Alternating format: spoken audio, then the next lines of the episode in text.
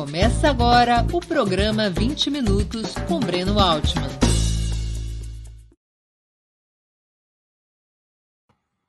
Bom dia! Hoje é 7 de setembro de 2022. Estamos abrindo mais uma edição do programa 20 Minutos. Nossa entrevistada será Maud Chiriot, historiadora francesa, é professora da Universidade Marne-la-Vallée e doutora em História Contemporânea pela Universidade Paris I Sorbonne. É uma das principais especialistas no estudo sobre o regime militar e as relações das Forças Armadas com a política brasileira. Entre suas obras, destaca-se A Política nos Quartéis, publicada pela editora Zahar. Antes de começarmos, eu queria lembrar a vocês como é essencial a sua contribuição financeira para a manutenção e o desenvolvimento de Ópera Mundi. Vocês já conhecem as seis formas possíveis de contribuição. Assinatura solidária no site operamundi.com.br barra apoio, inscrição como membro pagante de nosso canal no YouTube, super chat e super sticker durante nossas transmissões ao vivo. Valeu, valeu demais quando estiverem assistindo aos nossos vídeos gravados e o Pix a qualquer momento. Nossa chave no Pix é apoie operamundi.com.br. Vou repetir, nossa chave no Pix é apoie.operamundi.com.br. Além dessas seis formas de contribuição, lembre-se sempre de dar like, de clicar no sininho e de compartilhar nossos programas com seus amigos e nos seus grupos. Quem ainda não estiver inscrito em nosso canal, essa é a hora de fazê-lo. A mais eficaz de todas as armas contra as fake news é o jornalismo de qualidade. Apenas o jornalismo de qualidade coloca a verdade acima de tudo. Esse jornalismo que a Opera Mundi busca oferecer todos os dias depende da sua contribuição, do seu apoio, do seu engajamento. Bom dia, professora Maud Chiriot. Muito obrigado por aceitar nosso convite. Uma honra ter sua presença no 20 Minutos. Bom dia, Breno. É um prazer. Prazer é todo meu. É, e cumprimento pelo absolutamente perfeito português que você fala. Obrigada, obrigada. Vou errar, vou errar. Aguardo um pouco, mas. É. Antes de iniciarmos as perguntas, eu queria anunciar que nós vamos ter uma promoção especial no 20 Minutos de hoje. Dois exemplares de A Política nos Quartéis, da professora Maud Cheriot, serão sorteados, serão presenteados a quem estiver nos assistindo ao vivo. Eu vou convidar a Natália, produtora do 20 Minutos, para explicar os detalhes da promoção. Bom dia, Natália. Conte para a nossa audiência, por favor, quem poderá ganhar esses brindes e como. Bom dia, Breno. Bom dia, Mod. E bom dia a todo mundo que está assistindo o Opera Mundi hoje. Bom, hoje nós faremos então um sorteio, dois sorteios de dois exemplares da Política nos Quartéis autografados pela Mod. É, Para participar, é, é só contribuir com super chat ou super sticker durante o programa ao vivo.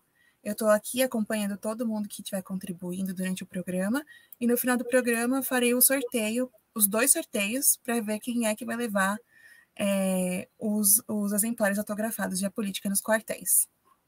Tá é bem, Isso. obrigado, Natália. Então, no final, a gente te aguarda para nos dizer quem ganhou esses dois exemplares de A Política nos Quartéis. Professora, vamos começar aqui com as nossas perguntas. Os exércitos da América Hispânica, eles foram construídos na guerra contra o colonialismo espanhol, na saga libertadora de Simão Bolívar e outros líderes. Apesar da reivindicação dos militares brasileiros de que a fundação do Exército Nacional dataria da Batalha de Guararapes contra a ocupação holandesa ocorrida no século XVII, Muitos historiadores apontam que, não, que praticamente não havia um exército nacional no período da independência, o que somente iria ocorrer no Segundo Império. Qual é o seu ponto de vista a respeito dessa polêmica? É óbvio que, que existe uma, uma mitologia uh, militar sobre a sua antiguidade, sobre o fato da, da instituição ser tão antiga quanto a nação, para se identificar a nação e pretender também representar o povo e a nação. Isso é uma, uma, uma, uma, tradição inventada, uma, uma mitologia própria, assim como tem a história pátria, tem a subseção da história pátria, que é a história pátria das Forças Armadas e, e do Exército Brasileiro. Então, obviamente, a instituição de Estado, tal qual existe hoje, é fruto de um processo de profissionalização que só existiu no último terço do século XIX. Antes desta época, não havia uma instituição parecida à que existiu depois. Em particular, havia uma grande fluidez entre militares e civis. Não era muito claro quem era militar, quem era civil, não havia um ethos militar, não havia uma carreira, um processo de seleção. Então, ah, de fato, a instituição tal qual foi criada não existia na independência, nem no primeiro reinado, e começou a aparecer no, na segunda parte da regência e no segundo, no segundo reinado. Então, esse discurso é uma, uma produção ideológica que tem como objetivo uh, indicar que uh, a antiguidade da, do exército uh, permite se colocar como uma forma de representar o povo, de representar a nação.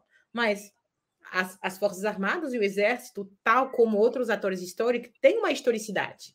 E essa historicidade feita de desmantelamentos, reduções, associações ao poder civil em certos momentos, e, e não tem, não existe essa coisa de, de da instituição de Estado uh, estável, porque tem uma história, como os outros grupos sociais e as outras instituições.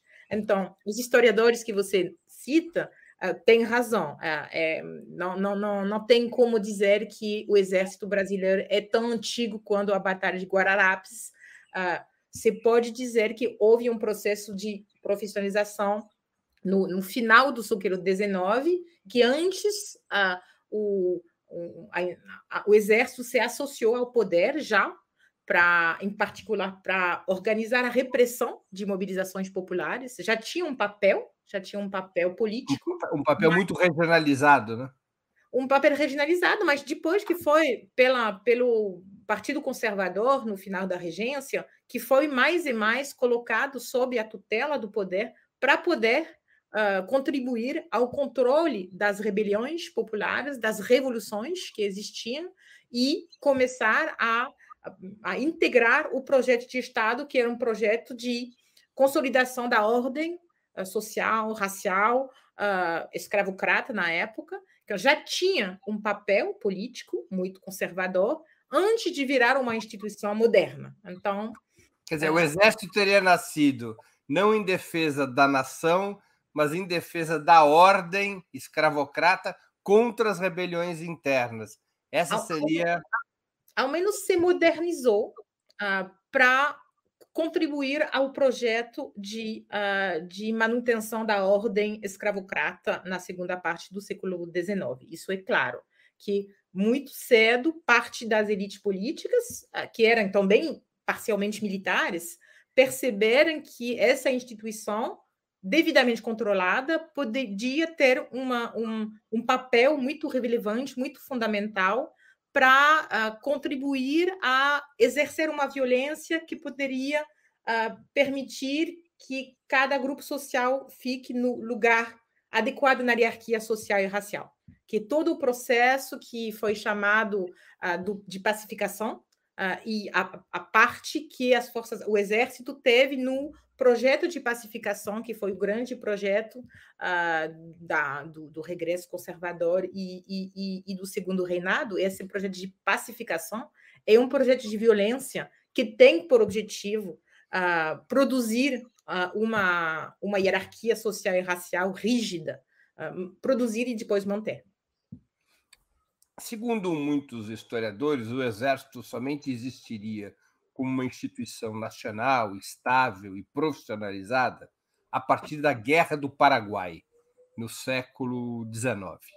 Teve relevância na formação das Forças Armadas brasileiras essa origem vinculada a uma guerra de dominação marcada pelo forte interesse dos proprietários de terras ao sul do país. Quer dizer, não somente o exército não se cria a partir de uma guerra revolucionária contra o colonialismo, o que iria acontecer com os exércitos da América Hispânica, não apenas não é assim, não apenas, como você mesmo já colocou, o exército vai se consolidando como um instrumento de defesa da ordem, como seu batismo de sangue teria sido numa guerra de caráter, que muitos consideram de caráter imperialista. Isso teve importância na formação das Forças Armadas brasileiras eh, ao, ao longo do tempo?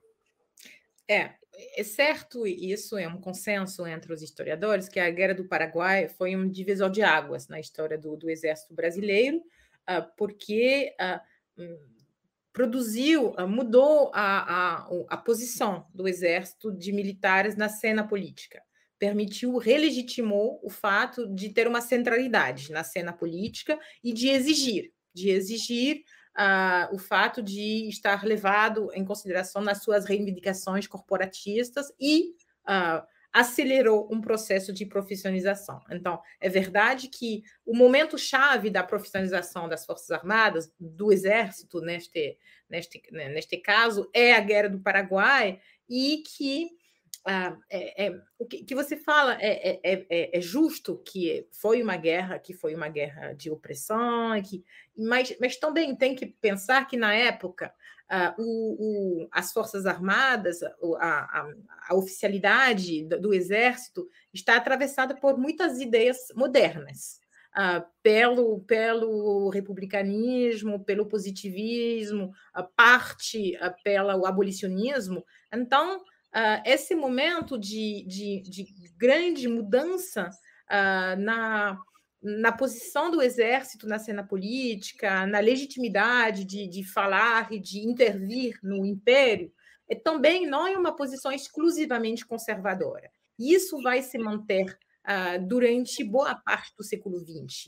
Uh, o, uma o exército interna é, tem disputas internas e o, a, o exército tem, obviamente, muitas conexões e muitos interesses comuns com a elite agrária, latifundiária, mas também ah, vai ser, como em toda a América Latina, uma força que vai enfrentar a elite agrária, ah, porque é uma outra elite, uma contra-elite. E no século XX, em muitos países, ah, as Forças Armadas são forças revolucionárias. Quando você olha a, a, a América Latina no século XX, as duas grandes forças revolucionárias imprevistas, obviamente tem os operários, tem, tem os camponeses, mas forças imprevistas são o, as forças, os militares e os estudantes.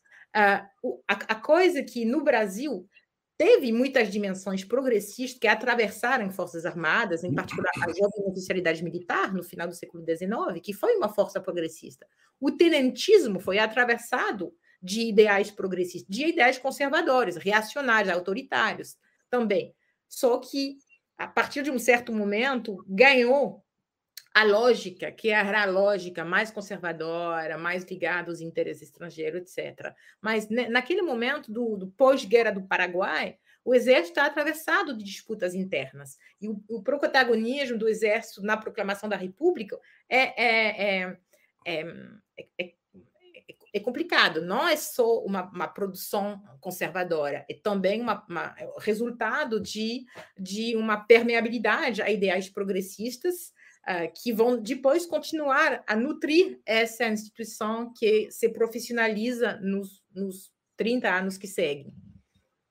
Agora, todos os patronos das Forças Armadas Brasileiras, rigorosamente todos, com exceção da Força Aérea, que não existia no século XIX, mas todos os patronos, exemplo do Duque de Caxias, do Almirante Tamandaré, eles foram oficiais na Guerra do Paraguai. Era uma oficialidade que já era ou se tornou, em função da guerra, parte da aristocracia latifundiária. Todos eles ganharam títulos nobiliárquicos e aqueles que ainda não tinham ganharam gigantescas porções de terra, incluindo o seu devido lote de escravos. O próprio Duque de Caxias foi um grande proprietário de terras e escravos. Essa raiz histórica ela teria influência nas relações sempre próximas, pelo menos entre a cúpula dos militares e os interesses das classes proprietárias. De alguma maneira, é, essa cúpula, esse generalato, se fundiu à classe dos proprietários? Bem, é lógico ah, que, que o, os generais ah, da Guerra do Paraguai estejam, ah, tenham sido latifundiários, porque na época quem chegava ao generalato fazia parte da elite, uh, da elite brasileira, e, e no caso, uh, como a Guerra do Paraguai virou não o mito das origens, porque justamente tem um mito das origens muito mais antiga na, no, no, no, exército, na história do exército, de, de, sua eternidade, digamos, ao menos de sua antiguidade, tanto quanto a nação, mas foi tão importante na mitologia a, militar do, corporatista da instituição, que uh, todos os generais da época viraram uh, figuras importantes na, na, na, história. E não sei se era para se associar aos interesses da elite agrária, porque justamente, por, como eu falei, uh, rapidamente depois, em particular quando esses, esses generais forem escolhidos como patronos de, de, de, diversas do, do do exército, como Caxias, ou, ou de, uh, de armas, uh, forem respondendo a outras lógicas do que associar eles à elite latifundiárias. Por exemplo, a escolha de Caxias em 62 como patrono uh, não uh, designa Caxias como latifundiário, designa Caxias como homem de ordem, homem de ordem que sabe impor a ordem a uma sociedade, uma certa sociedade do povo, que é um povo um pouco na infância, um povo pacífico, mas que precisa de autoridade paternal e de uma certa violência para resistir a, ao perigo da subversão. Eu estou resumindo e eu estou falando de uma maneira um pouco informal, mas o, o, que o Caxias representa em 62, na Guerra Fria, um ano depois da, dos revolucionários cubanos terem assumido a natureza marxista-leninista da Revolução, isso, não é por ser um latifundiário. E, em particular, essa, como eu falei, a história da, da, das relações entre o, o, os estados maiores e, um, e, e, as elites brasileiras é mais complicado do que uma associação com a elite latifundiária. Ao contrário, o projeto de poder de, de, militar, em particular depois de, de, de Vargas, em particular depois do Estado Novo, foi um projeto industrialista, uh, que o projeto comum uh, civil-militar do Estado Novo, porque a ditadura do Estado Novo foi civil-militar, na verdade, você fala sempre da ditadura militar, como se a, o Estado Novo tivesse sido civil, os militares estavam tão associados ao Vargas, que era uma ditadura civil-militar, e o projeto de poder era, era comum, e os militares tinham um interesse muito grande no projeto industrialista do Vargas. Então, existe, obviamente, e que se consolida ao, ao, na segunda parte, a partir dos anos 30, uma associação orgânica entre as elites militares e parte das elites civis, a maioria das elites civis, mas não necessariamente as elites latifundiárias. Uh, sabendo que, qualquer que sejam os projetos industrialistas no Brasil que forem, uh, que forem implementados, as elites latifundiárias nunca foram muito violentadas por qualquer tipo de poder, sempre foram hum, respeitados nos seus interesses e nas suas capacidades de dominação. Então, incluído o industrialismo Vargas, foi muito respeitoso da capacidade das elites rurais de dominar as, suas, as populações e a mão de obra. Mas, bem, eu, eu me, me um pouco a minha resposta, mas uh, para falar dos patronos, acho que a história dos patronos e como foram reinventados sobre o Caxias, a, a historiadora Adriana Barreto trabalhou muito sobre Caxias, o, o Celso Castro, o antropólogo Celso Castro, também diversas pessoas sabem muito melhor do que eu essa história, não, não, do, não só do Caxias, mas também do papel imaginário que o Caxias teve na construção do exército e do etos militar, mas eu acho que a, natureza latifundiária não é que mais importa para entender o valor simbólico que, que tiverem. Professora, alguns estudiosos recorrem ao conceito de tutela militar para se referir à relação histórica entre as Forças Armadas e o Estado Nacional, emergente talvez a partir da independência de alguma maneira, mas fundamentalmente depois da Guerra do Paraguai. O período de consolidação dessa tutela seria entre a Guerra do Paraguai, quando se consolida o exército profissional, e a proclamação da República, quando eh, nasce a chamada República da Espada. É? Desde então, sob diversos formatos, as Forças Armadas teriam exercido um papel político decisivo na história brasileira, ou como agente ativo, como foi durante a ditadura militar de 64 a 85, ou como reserva de força dos interesses das classes proprietárias em manter uma ordem socioeconômica protegida de reformas e revoluções, ou pelo menos de reformas e revoluções que afetassem os seus interesses. Você acha que esse conceito de tutela seria adequado para definir o papel histórico das Forças Armadas brasileiras na sua relação com o Estado? Eu, eu acho que, bem, é, é, parcialmente sim, ah, no sentido que sempre falo quando se comenta a atual militarização da, do regime uh, democrático no Brasil, da República Brasileira, que é óbvio, pela, desde que desde que o Bolsonaro chegou ao poder e talvez desde que o, o, Temer chegou ao poder, que esse processo de militarização começou, que a natureza civil da República Brasileira é uma exceção mais do que uma regra.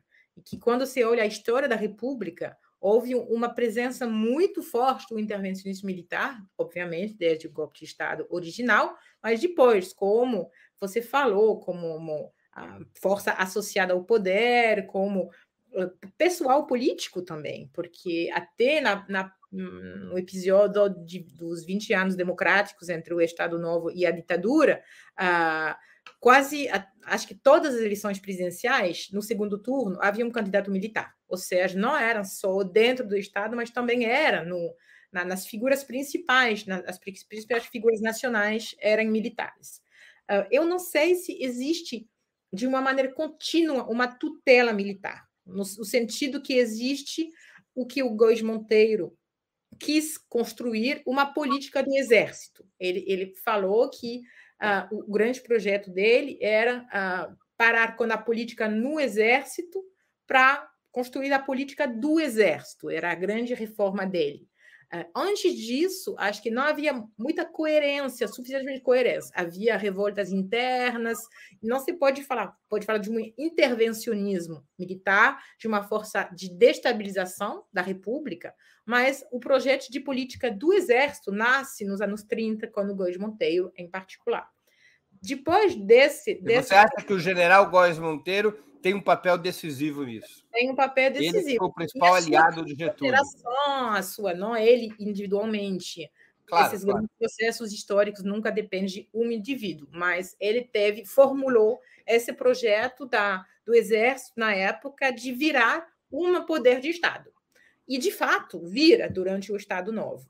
E depois, uh, o intervencionismo militar nunca desaparece. Até durante os anos entre 40, na República de 46, uh, existe uma presença constante que, que, enfrenta a resistência. Resistência de uma classe política civil, resistência de movimentos populares, resistência. Ou seja, existe um projeto de tutela militar que às vezes funciona, que às vezes se implementa, e às vezes tenta se implementar, e de uma certa maneira, quando o Gold de 64 acaba se implementando. Então, eu acho que não é como tudo, tudo essa coisa de tutela militar tem uma historicidade, nasce, se inventa, se consolida, se teoriza nos anos 30 e 40, depois fica enfrentando outras lógicas sociais e uh, políticas, se implementa de maneira muito plena na ditadura militar, quando a instituição militar exerce o poder e se uh, mostra como legítima a exercer o poder, isso é o ápice do projeto de de, de tutela militar, e depois uh, da, da, volta à democracia, ou da, do, do, nascimento de uma democracia mais plena, com o sufrágio universal, uh, essa, esse projeto não desaparece. E a gente, uh, eu, tanto quanto muitos brasileiros, uh, acreditaram que essa, esse projeto histórico de, de, de intervir e de ser uma força política hum, legítima na condução do, do, do país, desapareceu, sem que tenha nenhuma, nenhuma política forte, firme, para que esse projeto desapareça. A gente imaginou que o contexto internacional que fez que o sistema político diferente, que a Constituição permitiria que esse projeto histórico de intervencionismo militar seja abandonado. E não foi, que a atualidade nos mostra. Como você é, qualifica ou avalia o papel que teve nessas disputas internas que você citou no Exército, o papel que teve o tenentismo. O tenentismo foi um momento de ruptura com o Exército é, forjado na geração anterior. Ele tem uma, uma, um papel é, importante na constituição do Exército nos anos 30? Tem, tem um papel muito importante. É, é uma ruptura porque é um movimento muito mais forte, muito mais moderno, muito mais estruturado do ponto de vista da, da, das novidades ideológicas que traz. Mas tem que pensar que, na verdade, todas as novas gerações militares, desde os anos 70, 80, trouxeram uh, novidades ideológicas. A juventude militar da, do, ligada ao Benjamin Constant nos anos 80, trouxe uh, novidade ideológica, isso contribuiu muito para uh, a, a, definição da República. Os jovens turcos nos anos 10 também, uh, então, 12 anos antes do levante do, do, do, do 18 Forte, uh, também trouxe novidade, projeto, um desejo de modernização, e depois o tenentismo foi uma nova geração que que teve mais impacto, mas não é uma ruptura no sentido que o que se observa é que nessa instituição que está se profissionalizando, cada nova geração mostra um desejo de contribuir para a modernização e para a formação nacional. Uh, o, o, tenentismo teve o maior impacto porque o, tenentismo, os tenentes, aderiram a, a as ideias que circulavam na, naquele momento no Ocidente que não correspondiam à realidade da, da, da Primeira República Brasileira. Uh, um desejo de, de, de um poder forte, centralizado, desejo de, uh, de uh, um poder popular, desejo de, de autoritarismo também, enfim, ideias que acabaram se, se dividindo depois eh, quando um projeto autoritário de um lado e um projeto popular do outro, porque o tenentismo foi pai de diversas correntes nas Forças Armadas, parte que foram progressistas e até comunistas, e parte que levaram a apoiar o Estado Novo e apoiar o Estado Novo numa dimensão que uh, não, não, rejeitava a dimensão mais popular do Estado Novo, que apoiava, sobretudo, o projeto centralizador, autoritário, anticomunista. Então, fala, fala, fala. É, apenas para poder complementar a, a, a, pergunta. De alguma maneira, o muitos historiadores situam dessa maneira. Aliás, é, o, um dos principais, se não o principal líder tenentista, que foi Luiz Carlos Prestes, tratava dessa forma também, de que, embora eles não tivessem clareza programática, não tivessem, dizia o Prestes, uma teoria sobre o que fazer quando desatam a revolta tenentista, especialmente quando ocorre a coluna Prestes, que o tenentismo ele era uma representação dos setores médios contra a hegemonia latifundiária na qual sob a qual o próprio exército teria sido criado. Então, uhum. o tenentismo ele vai contra o governo, o governo de Arthur Bernardes, mas ele também vai, de uma maneira mais ampla, contra essa hegemonia latifundiária e contra o domínio dessa hegemonia latifundiária no comando do exército. Você acha que esta digamos, essa, esse ponto de vista de uma das lideranças do tenentismo tem lastro histórico? Você acha que é uma afirmação adequada? É, tem, tem, diversas maneiras de ler o tenentismo. Uma maneira é em termos de classes sociais, de pensar que o tenentismo ah, representa interesse e voz política de classes intermediárias emergentes que não tinham espaço, que precisavam de mais espaço que a, a, Primeira República não oferecia. Então, isso é uma leitura em termos de estrutura de classe da sociedade. E tem outras leituras mais de história política em termos de, de, de desejo de representar uma contra-elite. E o, os militares, essa nova geração de militares, se considerava porque tinha participado de um processo de profissionalização, de formação, tinha uma, uma, uma, uma formação técnica e científica bem mais moderna do que os bacharéis e os que eram os latifundiários, uh, e, e, e, se consideravam mais legítimos nesse mundo moderno a dirigir a nação, e esse sentimento de legitimidade uh, teve efeitos políticos. Então, um, o, que, o que você fala é, é verdadeiro, ou seja, vai contra a estrutura que seria uma estrutura completamente dominada politicamente pelos latifundiários, uh, e, e, mas uh, isso não, não, não, não, implica necessariamente que a, a, a, política implementada vai ser contrária no final aos latifundiários, porque parte das coisas que mobiliza, motiva os tenentes é simplesmente, simplesmente o sentimento de ser legítimo a exercer o poder. É, e, e defender interesses da corporação que não vão ser, no final, contrários aos interesses dos latifundiários. Então, uh, acho que é importante de se colocar na cabeça dos atores, de pensar que toda essa geração de militares, e isso vale para também os militares dos anos 50, 60, 70, se considera muito superior aos civis se considera muito melhor, muito mais formado, muito mais moral, muito mais patriota, muito mais capaz de defender a nação contra, uh, contra os seus inimigos e por parte os inimigos são os comunistas porque a, a mitologia anticomunista é, é central na, na instituição então uh, uh, essa, essa mobilização essa essa sentimento de legitimidade acho que é um, um motor absolutamente central do intervencionismo militar no século XX e continua sendo, uh, continua sendo o, o, o, foco do discurso militar, de dizer que são militares, então são melhores. Uh, o jeito que cada militar na cena política, Bolsonaro incluído, tem que colocar na frente que não pode ser corrupto, não pode ser isso, aquilo, porque é militar.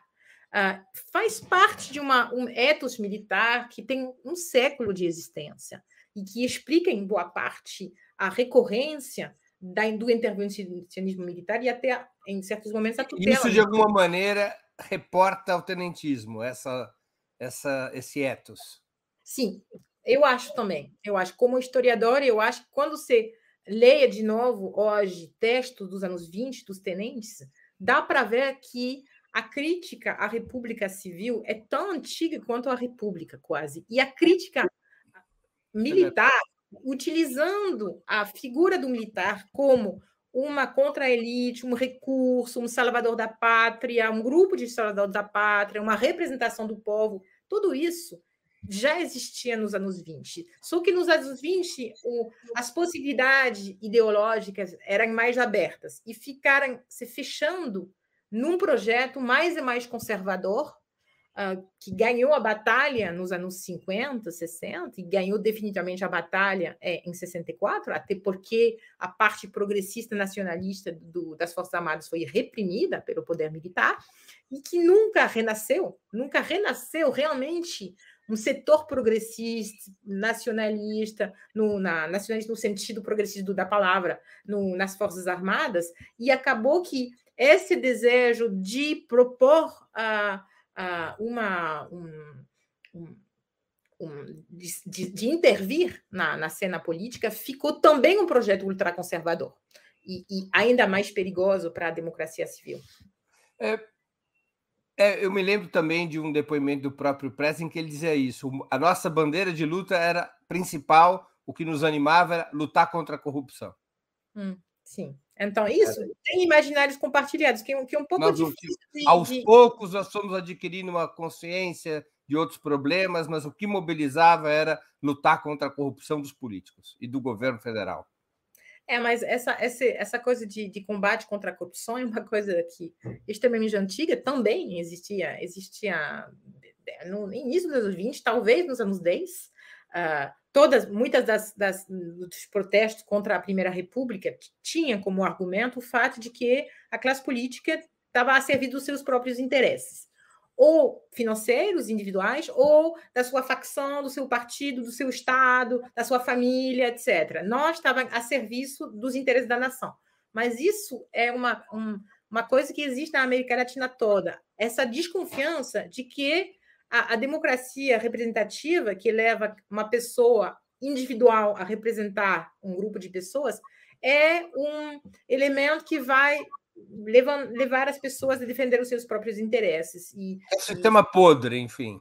Isso, que, que o, o, deixa... o poder e o sistema eleitoral é produtor de decadência moral. Mas isso é uma coisa que não é só brasileira, que existe em outras partes do Ocidente e com certeza em todos os países latino-americanos, e que levou a uma certa fragilidade do sistema democrático, porque se perpetuava na cultura popular e na cultura de muitos setores do Estado, em particular militar, a ideia de que política era uma palavra feia, uma palavra suja, que fazer política já era fazer sujeira, que ser um político uh, virou quase um insulto, que uma coisa que, que complicada para também depois apoiar a democracia civil, porque democracia precisa de partidos, de sindicatos e de político. Então, isso é muito forte na cultura, na cultura militar, mas ecoa a cultura, cultura popular. O tenentismo, você mesmo já disse isso, ele se divide. Uma parte do tenentismo conservadora vai ser incorporada a esse aquele projeto militar do Góes Monteiro. Eduardo Gomes, Cordeiro de Farias, João Alberto e tantos outros. Filinto Miller, embora ele tenha sido expulso da coluna Prestes, ele, chega, ele participa do movimento tenentista antes de ser o chefe da polícia política no governo no Estado Novo. Um outro setor de esquerda seria liderado por Luiz Carlos Prestes, talvez o mais influente de todos os líderes tenentistas do ponto de vista popular. A influência desse tenentismo de esquerda mesmo depois de parte dele ter ingressado no Partido Comunista. A influência desse tenentismo de esquerda, ela existe até 64? É, é, difícil de diferenciar o tenentismo, de continuar isolando o tenentismo de esquerda de muitas outras lógicas que vão atravessar as forças. Deixa eu fazer a pergunta de outro jeito. Luiz Carlos Prestes, como liderança, ele mantém influência sobre parte das Forças Armadas até 64? Sim, mantém. Isso é muito, muito conhecido na historiografia. Havia setores comunistas nas, nas Forças Armadas, no Exército, que continuaram consolidados nos anos 50 e até o golpe de 64. E até a, o setor da sociedade que foi mais reprimido, mais violentemente reprimido, foram as próprias forças militares. Havia setores que eram nacionalistas, contra o entreguismo uh, do, do, da parte das Forças Armadas que, que entra, entrou numa lógica de Guerra Fria, mas havia uh, também muitos militares comunistas. Isso é certo. Mas isso foi, de uma certa maneira, um, o objetivo principal do golpe.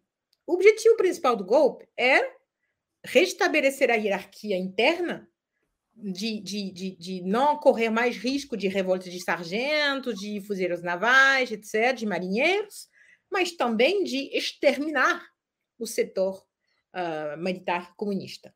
Uh, e comunista no sentido amplo da palavra, porque todo que tinha alguma dimensão. Os generais do povo tinham que deixar de existir. Sim, os generais do povo e também todos os, os, os a, esses setores mais novos de, dos praças, dos sargentos, que, que tinham que tinha uma posição que era muito contra o golpe. E isso foi, quando você escuta ou leia testemunhos de militares, uh, tinha essa, essa ideia de que uh, a, a, a, subversão da hierarquia militar é muito interessante essa, essa palavra subversão, se utiliza muito. É a subversão da, da, da hierarquia militar, que era uma metáfora da subversão geral porque o inimigo ia atacar primeiro as Forças Armadas, como tinha atacado em 35, que a, a, a, a repressão contra a revolta comunista de 35 uh, ah, sempre constitui uma, uma, um discurso sobre o fato de que não é por acaso que o movimento comunista atacou os quartéis primeiro, porque o principal guardião, protetor, baluarte da nação é o exército, então, e o principal inimigo é o comunismo, então o comunismo vai atacar primeiro o exército para poder ganhar a guerra. Isso é o central na mitologia militar desde 36, desde 35. 35 tem um peso importante na formação dessa doutrina militar é, das décadas seguintes, quer dizer, 35, fundamental. fundamental. 35 é é a principal referência uh, do conservadorismo militar, permite justificar 64, que é uma repetição de 35 pra, na, na cabeça de muitos militares da época, que eu entrevistei para a tese, e continua até hoje. Até hoje é um pouco as mamuscas, sabe? Quando a, a, a, direita militar bolsonarista fala, se refere à ditadura militar como um momento quando havia uma ameaça comunista e que foi heroicamente, heroicamente uh, combatida pelos, uh, pelos agentes militares, etc. E quando você continua conversando, dentro da mamusca uh, de 64, tem a mamusca de 35. Quando... A mamusca, para quem não sabe, mamusca é só aquelas bonecas russas se abre uma grande, tem uma menor, abre uma menor, tem outra menor, abre uma menor, tem outra menor. Acho que até tem um aqui para mostrar, mas todo mundo deve saber o que é uma mamusca. Sim, eu tenho. Então, só para só para esclarecer. E 30, também só para esclarecer ou para lembrar aqueles que já se esqueceram, 35 foi uma rebelião militar liderada formalmente pela Aliança Nacional Libertadora, efetivamente pelo Partido Comunista e fundamentalmente por Luiz Carlos Prestes, que retorna clandestinamente de Moscou e que ainda tinha muita influência uh, nos setores médios das Forças Armadas, e a partir da sua liderança se organizam rebeliões em Natal, Recife e Rio de Janeiro, em novembro de 35. Essas rebeliões visavam começar uma insurreição militar popular que derrubasse o governo Vargas e estabelecesse um governo nacional revolucionário que seria liderado pelo próprio Prestes, ironicamente por proposta uh, de Carlos Lacerda, que propõe que Prestes fosse o presidente de honra da Aliança Nacional Libertadora. Ela foi aplastada a sangue em novembro de 35. Então é desse episódio que a gente está conversando, porque esse episódio faz o Prestes ser considerado ser um grande traidor do Exército Brasileiro. Sim, é uma, uma, uma, um evento que, que, que ficou um pouco agora esquecido na memória coletiva, mas que não foi esquecido na memória coletiva de, de certos setores conservadores da, da sociedade do Estado. Deixa eu te fazer uma pergunta já chegando a 64. Ainda que as Forças Armadas tenham tido uma função de destaque na vida política do país ao longo de muitas décadas, os militares, os militares saíram do comando direto do Estado pouco depois da proclamação da República. A chamada República da Espada dura cinco anos, 1889, 1894.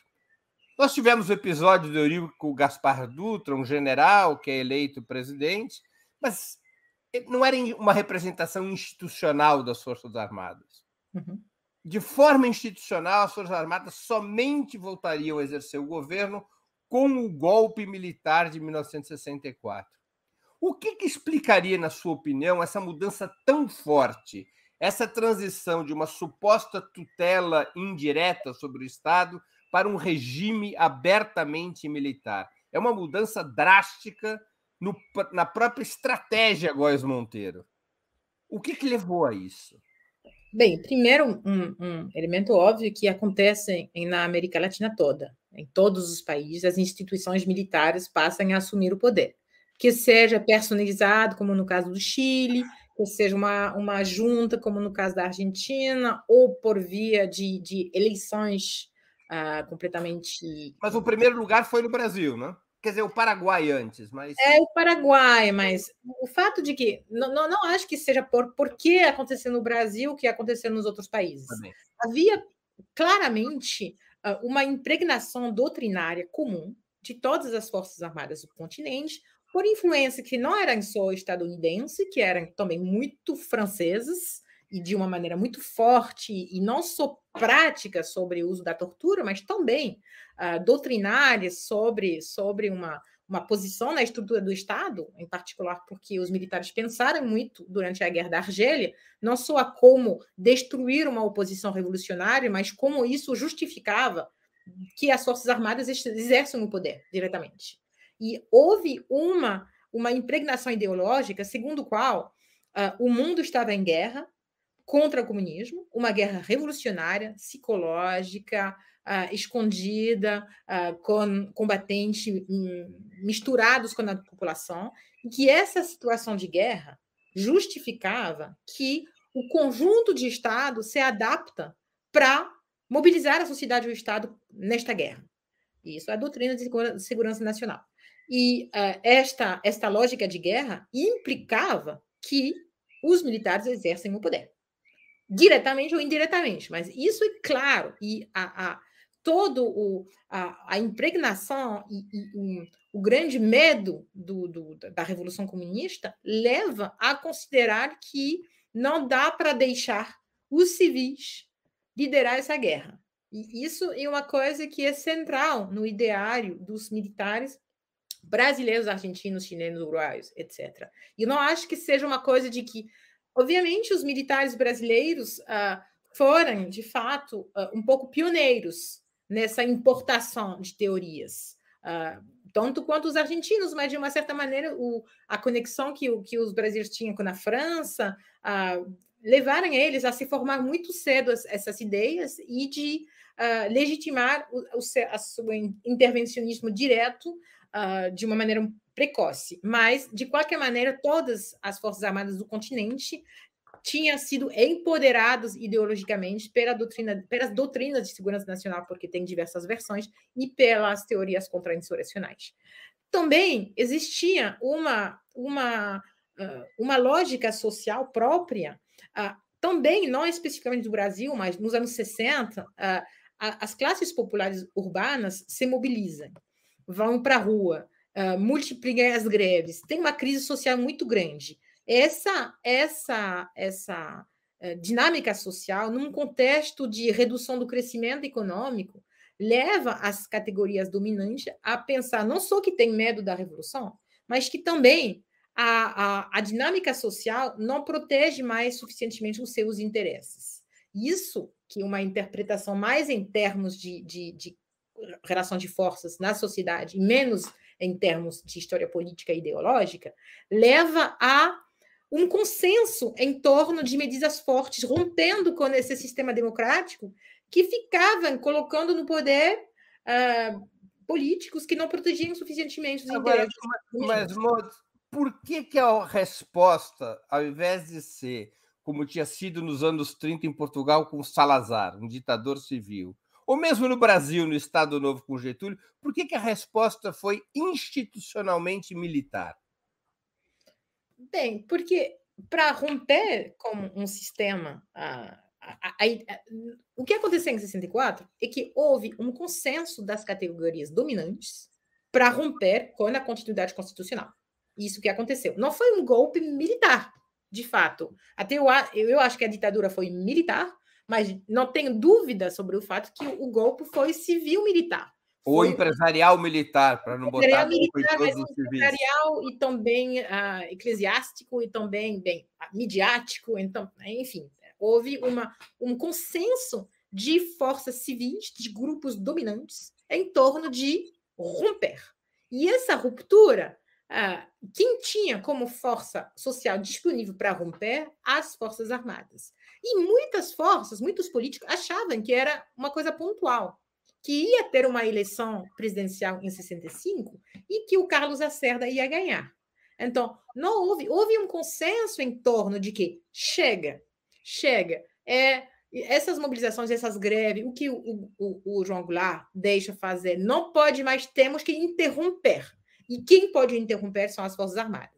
Só que as Forças Armadas tinham um projeto de poder de muito maior duração do que essa coisa de interromper essas mobilizações políticas e a, a ascensão de setores trabalhistas que não iam colocar no primeiro plano os interesses das classes dominantes. E isso levou à, à, à perpetuação do regime militar. Então, eu acho que tem essas duas lógicas. Um consenso em torno de dar a chave da nação aos militares, pensando que iam devolver, e descobrindo que não devolvem, mas não é que sempre devolviam essa coisa de, de que, que, que essa, essa memória de que antigamente intervinham, mas sempre devolviam. Não aconteceu muitas vezes de, de dar, dar a chave da nação aos militares e devolviam. Não tinha acontecido. Quando se dá a chave da nação a, a um exército, geralmente não devolve. E um problema atual, porque de uma certa maneira parte das chaves da nação estão nas mãos dos militares e não vai ser fácil de, de, de conseguir elas de volta. Já vamos saber disso. Antes de continuarmos, eu queria pedir novamente que vocês contribuam financeiramente com o Opera Mundi. Há seis formas de fazê-lo. A primeira é a assinatura solidária em nosso site, operamundi.com.br barra apoio. A segunda se tornando membro pagante de nosso canal no YouTube. Basta clicar em Seja Membro e escolher um valor no nosso cardápio de opções.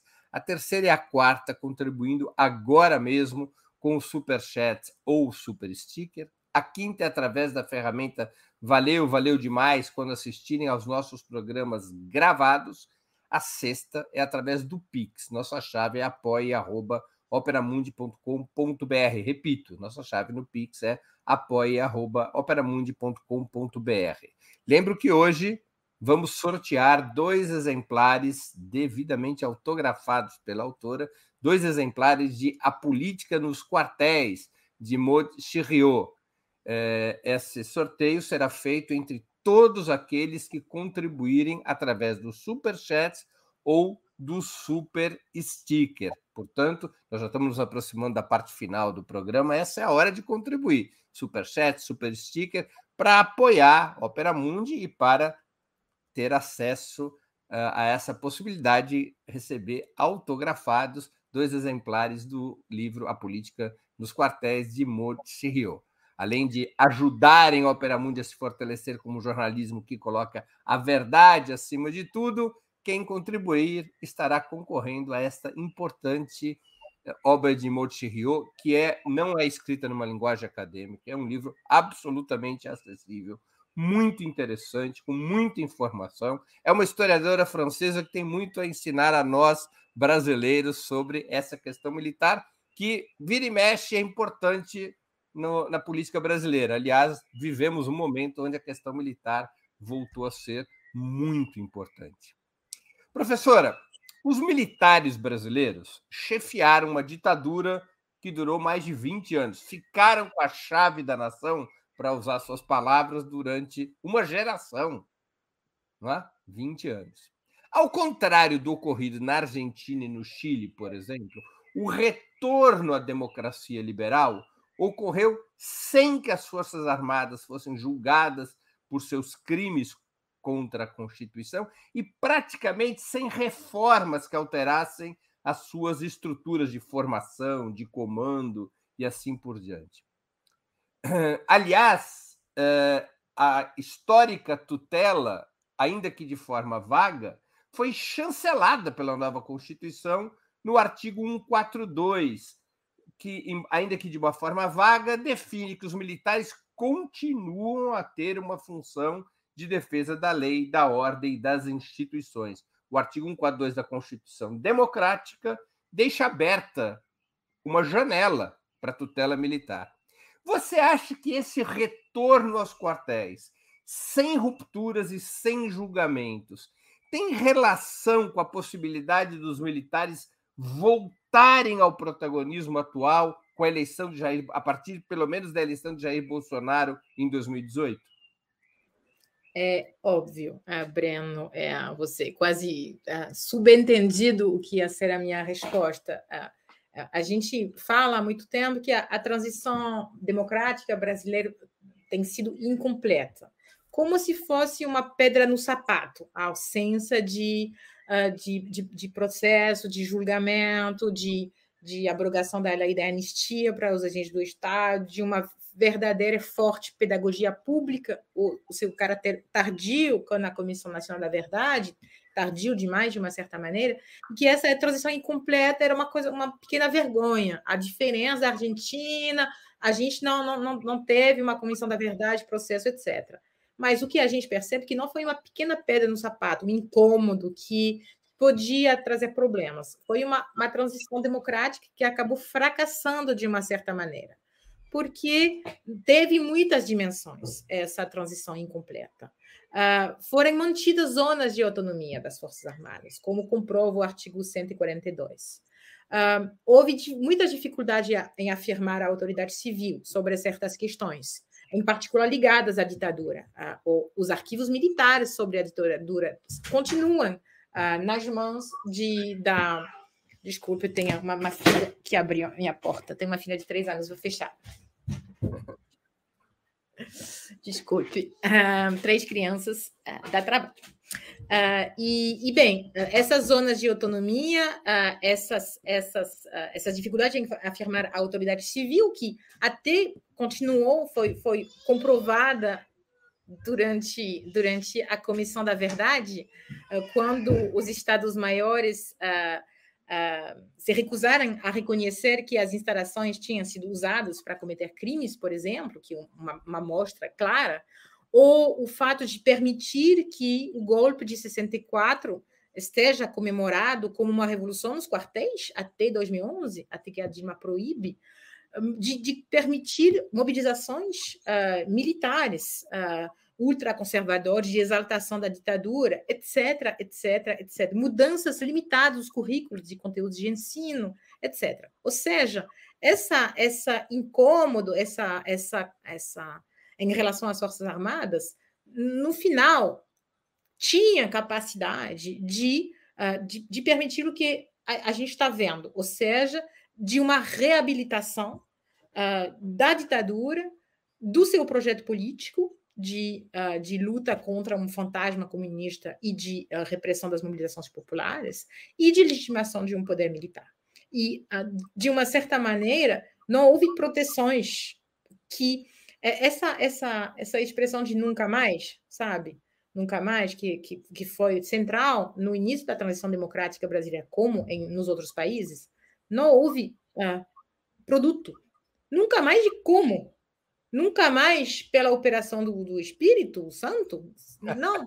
sem medidas concretas. Mas sem medidas concretas, colocando as pessoas na cadeia, uh, organizando, que, que forem uh, organizadas as caravanas da anistia dentro do, da, da, comissão de, da anistia e a própria comissão da verdade uh, teve esse, esse projeto, mas já, já a comissão da verdade, eu, eu estou convencida que a comissão da verdade foi central, teve um papel central na, no apoio militar ao golpe contra a presidente Dilma e, com, e, e no, no, na mobilização ultraconservadora dos militares desde 2014.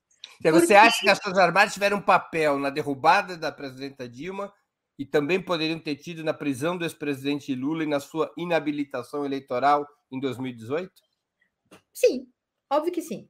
Uh, a coisa que, quando aconteceu o, o, o golpe, o impeachment, uh, o, discurso coletivo era que as forças conservadoras envolvidas eram a classe política, a mídia, o judiciário, e que não havia forças armadas, que do mesmo jeito que no impeachment contra o Collor, era uma ruptura, obviamente muito diferente, mas que, que os, os, os, os apoiadores da, da destituição colocavam em paralelo, que não tinha mais protagonismo militar, que a gente continuava nessa ilusão de que a democracia estava consolidada, civil, etc., que agora até as rupturas aconteciam sem as Forças Armadas. Só que a gente não sabia o que acontecia dentro das Forças Armadas. E a gente, de uma certa maneira, escolheu ignorar.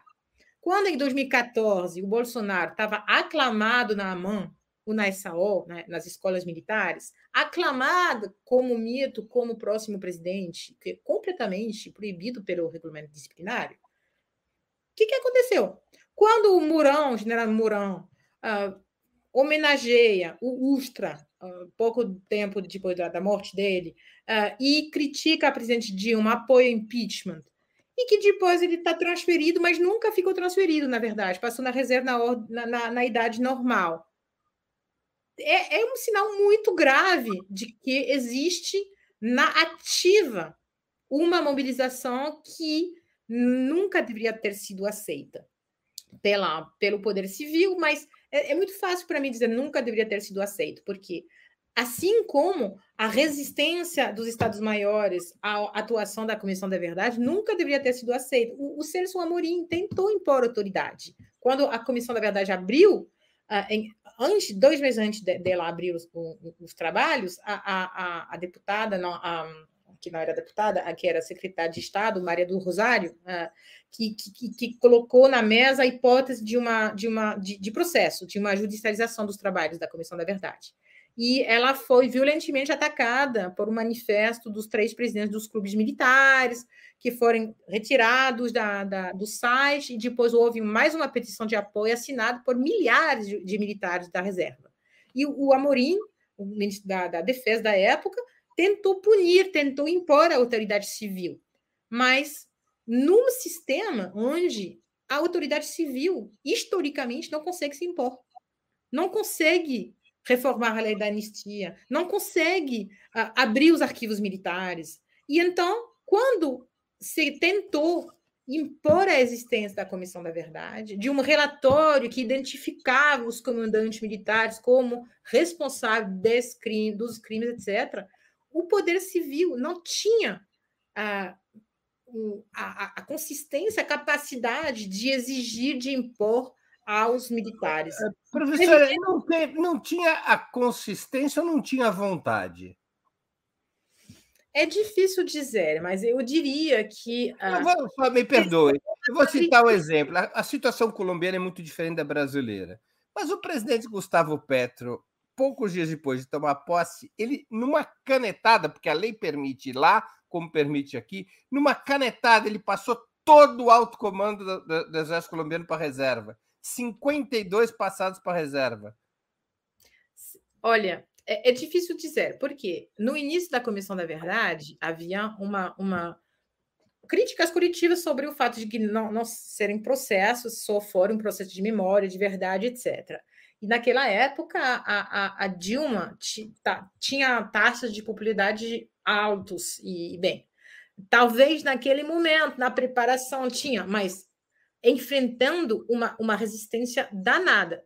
Vendo como a Comissão da Verdade, no final, foi um, um, um dispositivo de justiça transicional tímido, e o custo que teve para Dilma, o custo que teve, obviamente, uma Dilma fragilizada de, depois de junho de 2013, depois do, da crise, uh, da crise econômica, depois da, da polarização da sociedade em torno da reeleição, etc. Mas, mesmo assim, um processo tímido naquela situação, naquela situação também de, de ofensiva ultra-reacionária no continente, no Ocidente.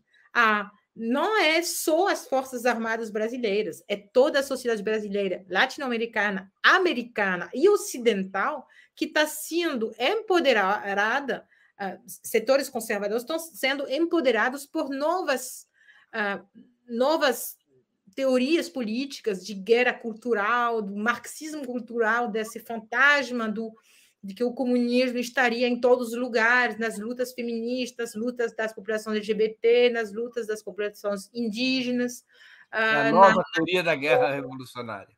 Sim, que a, a, a novo, a novo, novo rosto, que a guerra revolucionária nunca morre, que agora é uma revolução gramsciana que passa pela cultura, pela educação e pelas lutas pelos direitos de populações dominadas. Isso é a teoria da guerra da, do marxismo cultural, que foi completamente absorvida por setores da sociedade brasileira, incluído o exército, muito cedo, muito cedo. Então, a Dilma chegando, a Dilma e o, o, o poder da época, a esquerda no poder, chegando com um dispositivo de verdade sobre o passado, está na sua frente uma extrema-direita, incluído militar, que está convencida que reescrever a história, segundo eles, reescrever a história, é a arma do comunismo.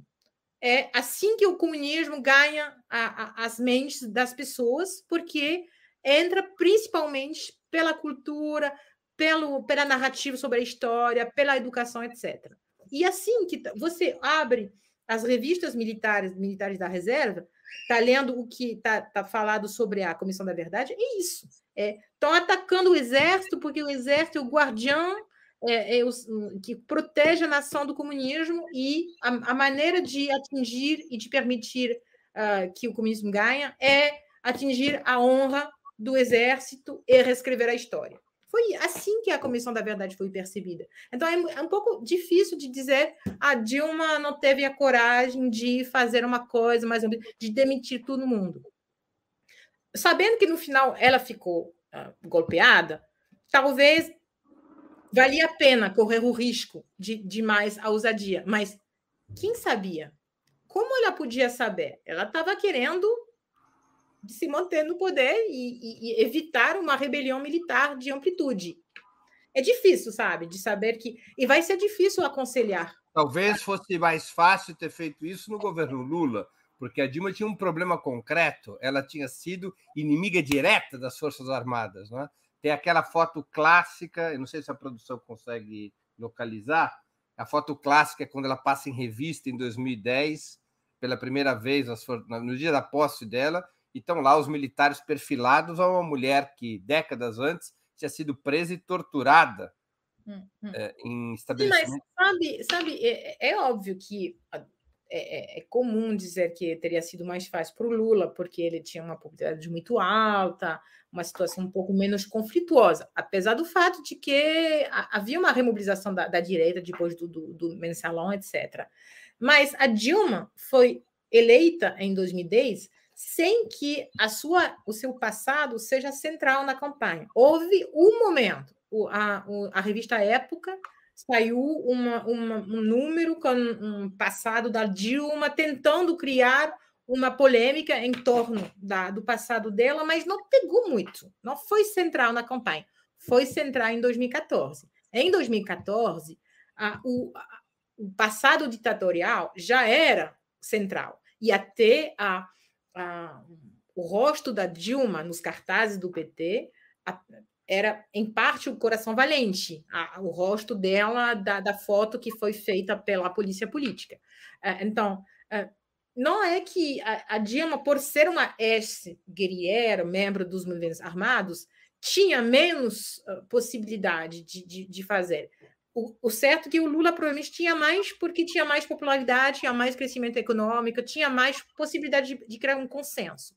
A Dilma o problema da, da, da presidência da Dilma e o problema da Comissão da Verdade é que, infelizmente, começou quando a Dilma era capaz de criar um consenso em torno de um projeto uh, de pedagogia pública em torno do passado, e que a partir de 2013 e 2014 era, virou uma figura polarizante. Perdeu popularidade, entrou numa campanha eleitoral. Ou seja, o discurso da presidência em torno da Comissão da Verdade ligada à presidência, diretamente ligada à presidência, em torno do passado, virou uma coisa do PT, da esquerda. Quem não gostava do PT podia não aderir a um discurso sobre a ditadura. E isso foi o efeito perverso, terrível da Comissão da Verdade, que não é culpa de ninguém. Não é culpa de quem pensou a Comissão da Verdade. E um acidente da história. Mas se a Comissão da Verdade tivesse existido entre 2006 e 2008, sei lá, ou qualquer outro momento, não atravessado por uma caída da popularidade do poder e uma, uma fratura na sociedade, porque a, a, gente esquece agora, mas a eleição de 14 foi muito polarizada, muito, muito, muito mesmo.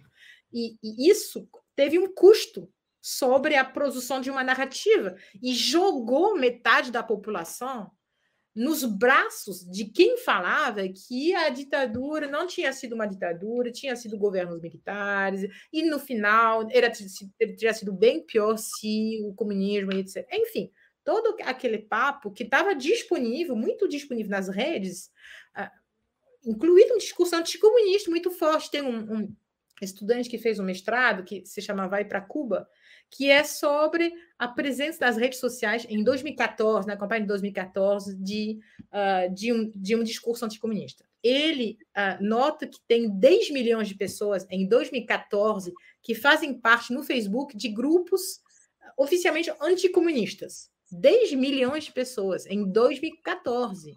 E a gente não percebia isso. A gente não percebia essa, essa mobilização muito forte da, dos setores ultraconservadores e eu acho que foi uma cegueira coletiva da esquerda. Estou me incluindo, estou incluindo todo mundo nisso. E é difícil de cobrar. Uma, uma subestimação do que, que os militares estavam armando. Os militares e extrema é porque os militares. E extrema-direita em geral. Estão associados a, a setores civis. Uma subestimação desse fenômeno. Uhum. Uma, nós estamos chegando já ao final do programa. Deixa eu ler aqui rapidamente algumas perguntas de espectadores. Quero depois te fazer a última pergunta, ou as duas últimas perguntas. É, a Cecília MB, que é membro do canal e também contribuiu com o Superchat, ela pergunta: Mod, a formação militar foi sempre burguesa? É, então é uma pergunta. É, é difícil porque essa categoria de burguesa no Brasil não, não pega sempre. Os, os, as classes dominantes no Brasil, historicamente, não são a, as classes latifundiárias, que não são a burguesia, no sentido da burguesia industrial. Uh, se, se a, a, pergunta for uh, se a, a, a, formação que está ensinado aos militares está sempre, uh, sempre foi defendendo a posição das classes dominantes, das, das elites da sociedade, sejam elas uh, urbanas ou rurais, industriais ou, ou, ou, agrárias, sim, não, não houve momento de mudança dos conteúdos uh, so, da, da, maneira de ensinar a, a geopolítica, a história, da, na formação dos, dos militares. Mas a formação dos militares é muito técnica também é muito técnica, isso não pode se dizer que é burguês ou não, mas não houve um momento quando um poder civil teve o projeto de uh, integrar na formação militar ideias de emancipação, ideias de crítica do saber, todo o que atravessou o século XX em torno da crítica do saber e do conhecimento nunca entrou na escola militar, nas escolas E militares. na formação militar continua a se ensinar que Isso. 64 foi uma revolução democrática contra o comunismo e que 35 foi uma barbaridade, uma traição à pátria. Tudo isso continua a ser ensinado Sim. hoje em dia. Sim. Mas não, não acho que a formação dos militares franceses seja muito progressista, sabe? Então, eu acho que hum, atualmente e durante a maioria das suas histórias, as instituições armadas são instituições conservadoras. Claro. Ou como diz, a guarda, tradicional são, são, podem ser revolucionários, mas isso é, é uma exceção e que, que não existe muito mais na atualidade. O Cláudio Ribeiro foi, contribuiu com o Superchat fez um comentário, não uma pergunta. Professora, vale dizer que parte considerável da identidade dos militares de hoje deve muito à memória do combate à intentona comunista de 1935. O anticomunismo é patente. Professora Maud Chiriot já comentou essa questão. E tem uma última questão aqui é, do Carlos Alberto Campos Lima, também contribuiu com o Superchat. Esquerda sem instrução militar é fraca? É um outro tema, né? mas é uma pergunta. É uma pergunta. Olha, a gente vive. Eu, eu nasci em 80. É, eu nasci nesse contexto onde a violência política estava completamente deslegitimada. Eu venho de uma geração que foi criada no fato de que a violência política não levou ao, um, a vitórias para os mais humildes, a, aos trabalhadores. Eu, eu sou um pouco nasci no fracasso das armas, uh, que tinha sido a história dos anos 60 e 70. E todo o discurso das transições democráticas também, pós-ditaduras, seja na, na, na, América Latina, seja na, na Europa do Sul, do franquismo, salazarismo, da ditadura dos coronéis, também deslegitimou a violência política do lado do lado conservador. Ou seja, a, a, o fim da história, que a gente sabe que não é nada fim da história, mas é aquele movimento de pensar que há coisas que são definitivas nas escolhas uh, e no pacto social, é um pacto de rejeição da violência política. Agora, a grande maioria das forças políticas aceitam que tudo se joga na arena do pluralismo político e não pelas armas. E isso foi o consenso nos últimos 40 anos, que é toda a minha geração, desde que eu nasci. E a gente não saiu disso, por enquanto. Não saiu, a gente não está vendo chegar uh, realmente uh, novas teses que relegitimam o uso da violência política. E uh, isso que implica a sua pergunta. Uh, instrução militar implica de ter armas, ter, ter quem financia as armas e ter uh, algum inimigo que se pode enfrentar. No caso, os exercícios nacionais. A gente está muito longe disso. Não são os black blocs que vão enfrentar os exercícios nacionais. Então, eu não posso dizer os, atualmente. Os exércitos nacionais. Os exercícios nacionais. O que eu falei? Não. Ah, entendi exercícios, não, exércitos. É, mas eu posso errar. Uh, mas, neste caso, eu não acho que a gente precisa, como uh, forças de esquerda, de uma instrução militar. A gente não tem teoria, a gente não tem financiamento, a gente não tem estratégia coletiva, nada para usar as armas, além do fato de eu achar que não é uma boa solução. Então, não é fraca, não é que o que, que a esquerda brasileira faria armada? Uh, abrir uma guerrilha contra quem? Uh, não, não, sei, depende dos contextos. Eu acho que uh, continuo vivendo nesse, nesse padrão político em que você acredita na democracia. Mas é, é, óbvio que a gente também vive há, há 15 anos numa crise das democracias ocidentais, que as opiniões acreditam, acreditam menos e menos na, no, na, na variedade das ofertas, que as opiniões acreditam que os partidos se parecem, se assemelhem, que quem manda são os poderes econômicos, que tem pouca pouca amplitude, pouca possibilidade do político de se afirmar contra o poder econômico e que a democracia é uma palavra vazia. Se você vota para um, você vota para outro, continua tendo fome. E que, neste caso, essa crise de democrática até agora produziu monstros, não produziu revoluções. Mas eu não sei o que vai dar, porque os monstros já estão morrendo. Espero que morre no Brasil também. O, o Trump morreu, não abre uma era de progresso, de investimento. Ou morreu ou foi dormir, vai acordar daqui a dois anos. É, sim, sim. Isso a gente não sabe. Mas, bem, já produziu coisas. Essas crises democráticas produziu movimentos populares fortes, os indignados, as revoluções árabes, muitos movimentos nos anos 2010.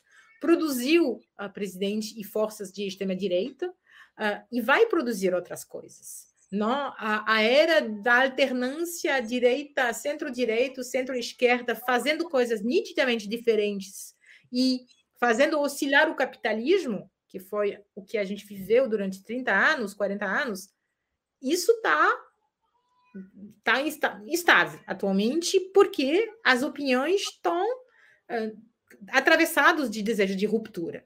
Mas não se sabe o que isso vai dar. Eu, pessoalmente, não quero pegar as armas, eu sou, vou ser muito ruim nisso, e eu acho que uh, a gente precisa de muitas outras coisas ainda para uh, repensar as lutas coletivas, para articulação internacional, para retomar o contato com os setores populares, muitas outras coisas que não posso listar, e não pensar que a única solução são as armas que não derem certo uh, em, na, sua, na maioria das suas tentativas no século XX. Professora, teria sido Jair Bolsonaro a atrair os militares novamente para o palco principal da vida política brasileira, ou o atual presidente é que foi construído pela cúpula das Forças Armadas como uma via institucional para o seu retorno ao comando do Estado? É, é um grande debate entre os especialistas do, do, do tema, de saber a que ponto a, o, a, o Bolsonaro é um instrumento ou não de um projeto de Estado da, das Forças Armadas. É, neste debate, uma coisa que, que eu tenho convicção Uh, e, e, tenho provas, é, é que uh, o, não foi o Bolsonaro que politizou e trouxe as Forças Armadas na cena política. Uh, isso não é o caso.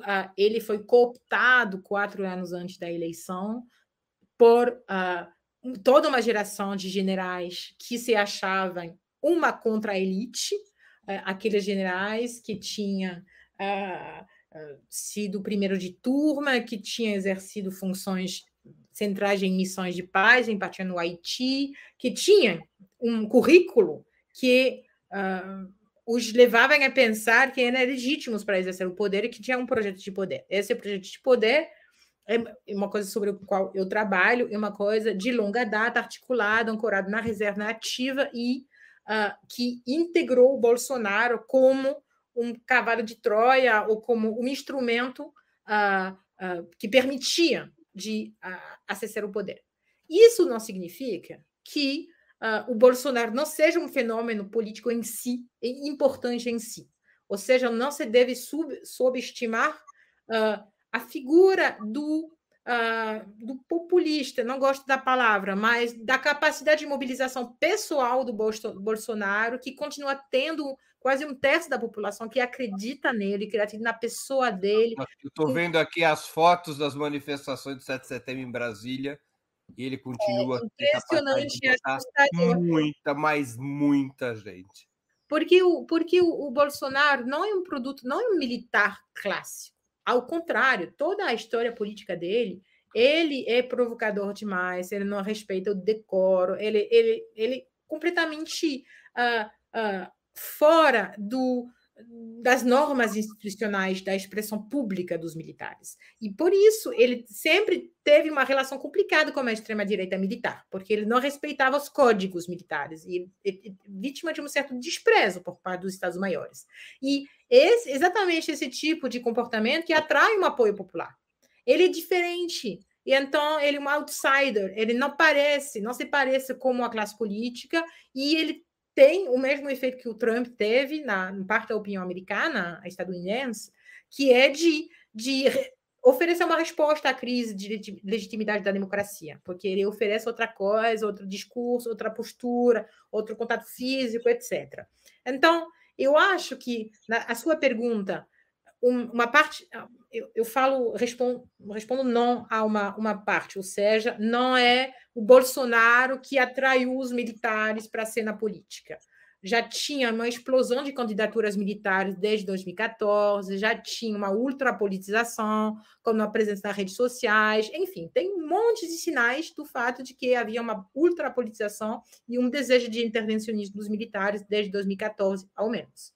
Uh, e Bolsonaro foi conveniente. Mas o Bolsonaro é um fenômeno em si, incluído na, na capacidade que ele teve de atrair parte da população a um discurso ultraconservador, incluído sobre o papel dos militares, sobre a ditadura, etc. Então, ele tem que estar ser levado a sério, não só os militares e seu projeto de poder, mas ele também. E ele também, se morrer agora, talvez ressuscita. A minha tem... pergunta é exatamente essa. Você acha que a derrota eleitoral de Bolsonaro no 2 de outubro ou no 30 de outubro seria suficiente para desarmar o atual protagonismo político das Forças Armadas? Você não tem a resposta, Breno? Essa pergunta é óbvia. Então, vou fazer mais uma pergunta que talvez também não tenha resposta. As Forças Armadas podem vir a ser uma ameaça para um eventual terceiro governo Lula? Óbvio, é óbvio. A história, se a história nos ensina uma coisa, e quando os militares entram num espaço de poder, não saem pela própria vontade. O que a única coisa que parece adaptada ao Brasil, sabendo de onde sai, de uma experiência neofascista militarizada, de, de, de, de fratura informacional da população, de, de, de, explosão de um anti-intelectualismo religioso ou não necessariamente religioso, enfim, coisas. A sociedade brasileira viveu, parte da sociedade viveu uma revolução, uh, uma revolução no sentido só de, de, mudança radical da sua, da sua, da sua relação a, a ao, ao, ao, que era o, o, o, a norma antes. E, a, na minha opinião, o Brasil precisa de uma transição democrática para sair disso, de uma dinâmica de transição democrática, que, que seja um processo de não só pensar, bem, vamos começar um novo mandato e vamos ver o que a gente pode consertar. Tem que ter uma ambição. Então, agora vem minha última pergunta. De refundação do Estado, de refundação das normas, de um processo, não sei se constitucional, mas de uma coisa que envolve as pessoas, cada pessoa, cada cidadão, indo até os cidadãos, organizando uma coisa à altura do que foi feito. E não foi feito pouco.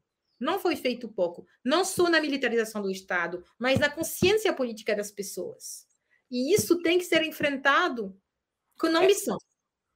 Essa transição que você fala deveria incluir, no caso de uma vitória eleitoral eleitoral do ex-presidente Lula, uma reforma militar, uma reforma militar que abolisse o artigo 142, mudasse os currículos, uh, tirasse da, da, da, administração federal os mais de 6 mil militares que estão ali incrustados, você acha que é essencial uma reforma militar neste processo de reconstrução, de refundação do país? Sim, é essencial, mas tem que ser feito com um apoio político e um apoio da opinião enorme. Senão, não será possível. Então, não, não, não tem que ter só. Perdão, a, a... Moro, pera, o que você quer dizer que não será possível? Os militares poderão reagir com um golpe de Estado? É, poderiam reagir com diversas maneiras que eles têm de reagir. Vai depender muito, sabe? É difícil se projetar porque a gente não sabe como vai ser a eleição, se vai ter eleição, se vai ter respeito, estar respeitada, a que ponto vai ter conflito, qual vai ser o posicionamento das polícias militares, das forças armadas. É um pouco difícil. Se as eleições forem um sucesso, se o Lula ganhar no primeiro turno, que não houver, houver, houver contestação do resultado. Vai ser muito diferente de uma vitória curta, imediatamente contestada, com violências. Isso vai determinar muito. O mais o poder civil é começa com uma dinâmica, tem uma lua de mel com a opinião. Uh, os 100 primeiros dias é, é, é, conhecido, tem tudo que tem que ser feito nos 100 primeiros dias de um mandato, porque depois não se faz mais nada. Se ele tiver isso, uma, uma, um, um momento de poder mesmo, aí ele tem que utilizar com coragem em relação à situação de militarização do país. Não pode fazer. Não, a, a, esquerda brasileira não pode fazer o que fez há 20 anos atrás, que é fazer de conta que a questão militar não existe. Isso, isso. isso o que bastaria recolocar verbas nas Forças Armadas. Eu, eu acho que a, a, essa ideia de que tudo passa pela conciliação no Brasil, que assim cada um consegue defender os seus interesses, uh, chegou a um, um limite para as forças progressistas, porque uh, essa ideia de que uh, era possível para a esquerda jogar a conciliação, acertar os interesses, etc., em algum momento chegou uma, uma sanção que, que não, não concilia mais quando a Dilma demite. Ah, não concilia mais quando o Lula prende. Não, não, fecha a porta da conciliação. Então, essa maneira de conciliar, os militares não querem isso, não querem, vamos respeitar, vamos atuar com cautela. Oi, tudo bem, mas depois te coloca na cadeia e você não pode ficar eleito um presidente de extrema-direita, apoiado pelos militares, vira presidente. Então, aquela coisa de cautela e conciliação talvez não funcione sempre, porque os outros não respeitam as regras do jogo e não vão passar a respeitar necessariamente no futuro. Apesar de talvez parte da direita ter sido assustada pelo monstro que tinha criado. Mas eu acho que, de qualquer maneira, não tem democracia, não, não tem soberania popular com tanto militar no poder.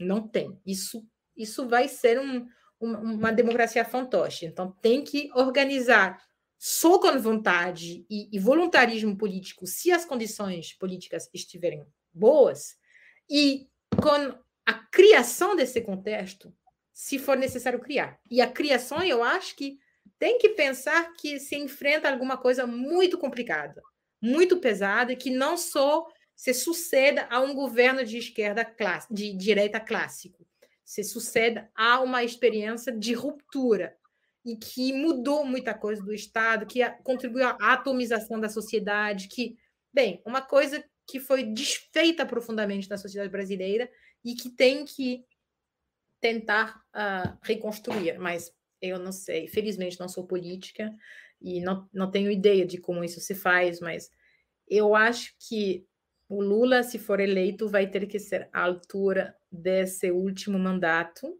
Eu espero que, que, que seja, acho que pode ser, mas vai, não vai ser fácil.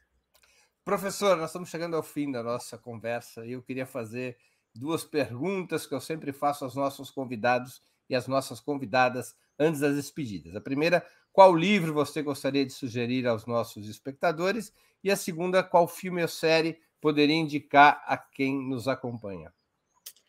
Então eu vou, eh, eu tinha escolhido um filme e uma série. Eh, então eu vou, vou dizer o, os dois. Um, um, filme que eu tinha pensado, que é um filme que gostei muito de 10 anos atrás, acho, que se chama em português O Labirinto das Mentiras uh, que eu acho que é um filme alemão, uh, e que conta a história dos processos de Frankfurt uh, nos anos 60, que foram a primeira tentativa por um procurador de condenar, de processar e condenar responsável dos crimes do nazismo. E eu acho um filme, é um filme um pouco hollywoodiano, mas que mostra de uma maneira muito que cria muito espanto como a sociedade brasileira, a sociedade alemã, alemã. não tem alemã não tem memória do nazismo, esqueceu, virou a página, não lidou com o passado. E que aquele procurador que tenta uh, de, de, de, trazer essas memórias enfrenta um, um, um muro, uma parede de silêncio, de oposição, de que até isso pode ser esquecido numa sociedade. E, e, é uma coisa que a gente não sabe, a gente fala de denazificação, de isso não aconteceu. Ao contrário, a sociedade alemã na, na hora que a AfD na Alemanha ganhar as eleições, de novo vai acontecer os alemães mas como isso pode ter acontecido? Que surpresa! Hum. É. E, então eu tinha pensado, eu, depois eu falo o livro, mas a, a não vai ter a, a, a, imagem porque eu não avisei com antecedência. A série que eu tinha, tinha pensado é uma série francesa deste ano que se chama Malik Ousekine, que uh, conta uh. a história de uma um assassinato pela polícia nas margens de manifestações uh, de estudantes em 86, uh, de, um, de um estudante argelino, e como é, permite contar toda a história da violência policial na França, da sua dimensão colonial, e de como, num contexto democrático, uh, se pode esconder crimes de Estado. É uma série excelente, uh, muito bem atuado, muito sensível, que que acho que. E, e é nessa plataforma Estar Mais, né? Uh, sim, isso, que eu não conheço, na, não é a mesma na França. Mas, e, mas aqui no Brasil tem.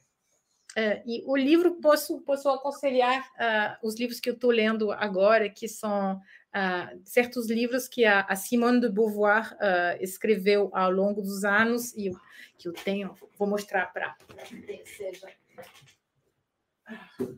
Só isso devem existir obviamente, em. Não sei Deixa se. Eu botar os óculos. La force des a choses. das escolhas. E la force de l'âge. Uh, são três, três, uh, três volumes de, de, dela que conta a juventude, a maturidade e o que ela considera a velhice depois dos 50, mas ela se considera velha enquanto não é velha. E é uma maneira de dela contar a história do mundo ela conta a história dela, mas é, é um caminho, ela leva pela mão e, e, e leva pela toda a história de, da França, do Ocidente, das guerras coloniais, das reações da Guerra Fria. Ela conta em detalhes a viagem ao Brasil, com o Sartre, uh, no final dos anos 50, que é uma, uma extraordinária como ela leia as relações sociais no Brasil, mas isso é uma pequena parte, mas é absolutamente esclarecedor sobre sobre o papel das mulheres. Eu acho que essa trilogia foi, foi editada aqui no Brasil há uns 30 anos atrás. Sim. Ou mais, é. 40 anos. É necessário ver se tem novas edições. Mas é, certamente sim. no sebo as pessoas conseguiram é. encontrar. Se minha memória não me trai, foi traduzido, foi lançado aqui no Brasil nos anos 70, 80 pela editora Civilização Brasileira, mas eu posso estar a memória pode estar me traindo. Tá, ok. É, professora, antes de encerrarmos, eu queria pedir que a Natália, produtora do 20 Minutos, se junte a nós e anuncie os vencedores da promoção de hoje, que eu finalizo nesse exato momento. Nós vamos agora sortear os dois exemplares do, do Política nos Quartéis. Natália, apareça. Oi, pessoal. Bom, foram muitas contribuições. Quero agradecer a todo mundo que pôde participar do programa contribuindo com Superchat e Super Sticker. E hoje, na dinâmica diferente, né, nós vamos sortear dois, dois nomes. É, vou colocar aqui na tela para vocês verem é, o sorteio. Anotei o nome de todo mundo que participou e também coloquei aqui no sistema para a gente já sortear os dois nomes de uma vez só. Então, vamos lá. Cecília MB e Marcos Salgado foram os vencedores da promoção hoje. Então, receberão cada um um exemplar autografado da Política nos Quartéis. Quero pedir, Cecília e Marcos, que entrem em contato com o e-mail que eu vou colocar a aqui na tela. Acho que é a segunda vez que ganha um sorteio, não é? A Cecília já, part... já ganhou outras vezes, sim.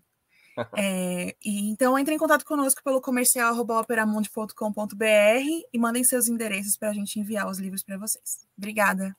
Obrigado, Natália. Professora Rio, eu queria agradecer muito pelo seu tempo e por essa conversa tão interessante e provocativa, no sentido de nos provocar a pensar sobre um tema que estava esquecido. Eu sou de uma geração, professora, que estudava a questão militar todos os dias, porque durante a ditadura a gente tinha que saber quem era a linha dura, quem era a linha mole, quem eram os comandantes do exército. Depois esse assunto sumiu do radar das pessoas aqui no Brasil e é um assunto que talvez estivesse sempre presente e de toda maneira agora retornou com muito com muito peso, não é? É, e portanto quero realmente agradecer por essa conversa, pela sua, por essa entrevista. Muito obrigado por ter aceito o nosso o nosso convite e novamente parabéns por esse português refinadíssimo que você fala. Muito obrigado, Breno. Eu que agradeço o convite. Fiquei muito feliz de poder interagir e ter esse espaço. Muito obrigada. Muito obrigado. Eu também agradeço a todos e todas que assistiram a esse programa, em especial aqueles e aquelas que puderam fazer contribuições financeiras ao nosso site e ao canal de Ópera Mundi no YouTube. Peço desculpas àqueles que, sendo membros do canal ou tendo contribuído com o Superchat, fizeram perguntas que eu não pude repassar à nossa convidada. Às vezes a dinâmica do programa não nos permite colocar em tela todas as questões, eu peço desculpas e agradeço as contribuições uh, que foram feitas. Sem vocês, nosso trabalho não seria possível e não faria sentido. Um grande abraço a todos e a todas. Para assistir novamente esse programa e a outras edições dos programas 20 Minutos, se inscreva no canal do Opera Mundi no YouTube. Curta e compartilhe nossos vídeos, deixe seus comentários. O jornalismo de Ópera Mundi é mantido com o seu apoio. Faça uma assinatura solidária em www.operamundi.com.br. Com um pequeno valor mensal, você nos ajuda no desenvolvimento de um jornalismo independente e de qualidade. Obrigado pela audiência e até a próxima.